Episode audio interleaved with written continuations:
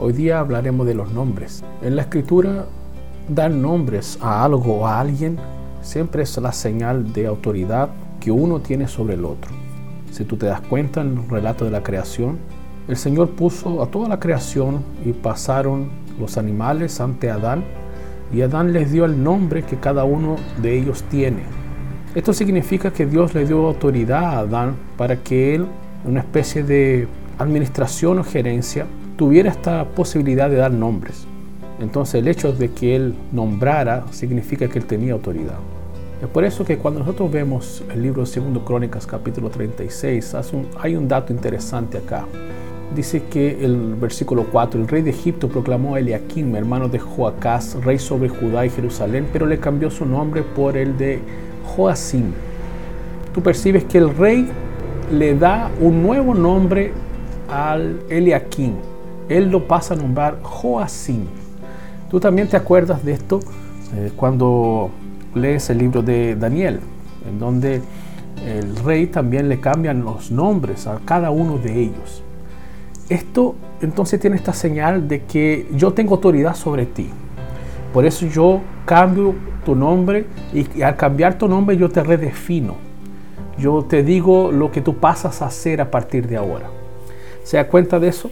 En el Nuevo Testamento, allá en Apocalipsis, dice que el Señor nos tiene un nuevo nombre, un nombre diferente, un nombre que vamos a mantener ante Él. O sea, Dios nos está redefiniendo en cuanto a personas.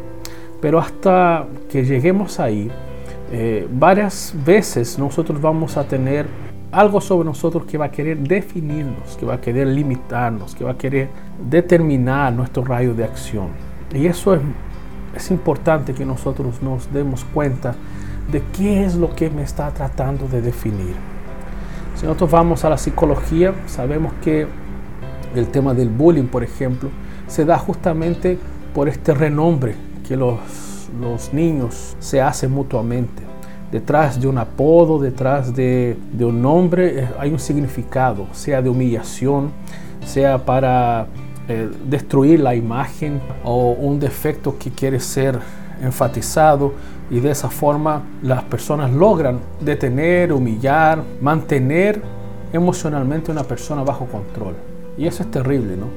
El mundo va a tratar de redefinirnos en muchas ocasiones. El único que nos debe definir es Dios. Y según Apocalipsis, ese nombre que Él nos tiene, solo Él lo conoce. Que nosotros no demos oídos a aquellas personas o aquellas fuerzas morales, éticas de la moda que tratan de restringirnos, de definirnos, de humillarnos, de bajarnos, que ninguna de esas voces llegue a tu corazón, que tú la rechaces, que tú sepas que el único que te dio un nuevo nombre es Jesús y ese nuevo nombre eh, va a tener como apellido el apellido del Señor, o sea, tú eres de la familia de Dios. Que esto sea lo que dirija tu vida siempre, en cualquier momento y en cualquier situación. Un gran abrazo.